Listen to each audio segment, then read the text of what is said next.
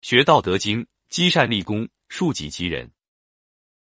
许多庙观都挂有一副对联，叫做“诸恶莫作，众善奉行”。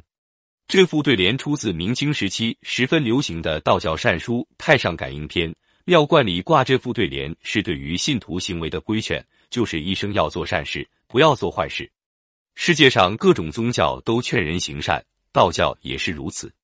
在《道德经》里，太上对我们说：“天道无亲，常与善人。”在《太平经》里多次说道：“天道无亲，为善是与。”亲有两个意思：一是血亲，父母与子女、兄弟与姊妹；二是亲朋好友，关系密切。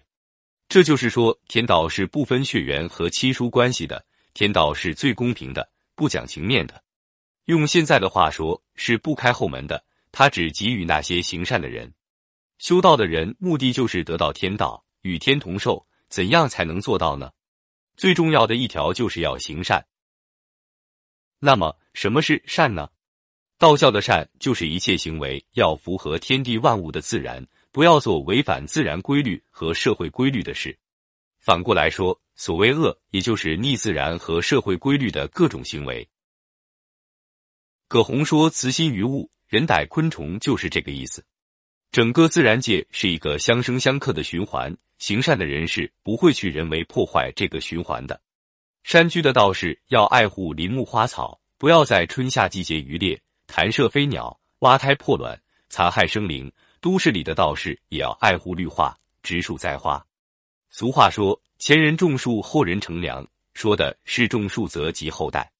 从现代科学揭示的自然之道，它的意义远远超过这一点。因为林木生长有利于空气更新，有利于保护水土，有利于大气润湿，有利于动植物生长。当然，归根结底，有利于人自身的健康生活。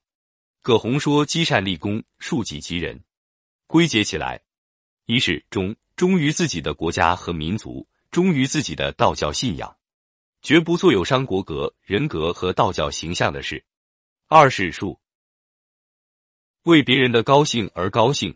同情别人的疾苦，周济别人的急难，救济别人的穷困，谅解别人的过失。三是俭，不贪污受贿，不奢侈浪费。一草一木，一茶一饭，当思来之不易，以节约为美德。四是诚，见人之德如同自己所得，见人之失如同自己所失。诚恳待人，不嫉妒，不重伤，不欺骗，不背后议论人之长短，不口是心非，不作伪证。五是朴。谦虚朴实，不自以为是，不骄傲自大，不骄横跋扈，盛气凌人，不奉承拍马。六是孝，孝顺父母，尊敬师长，不论他们贫富，都能始终如一的问寒问暖。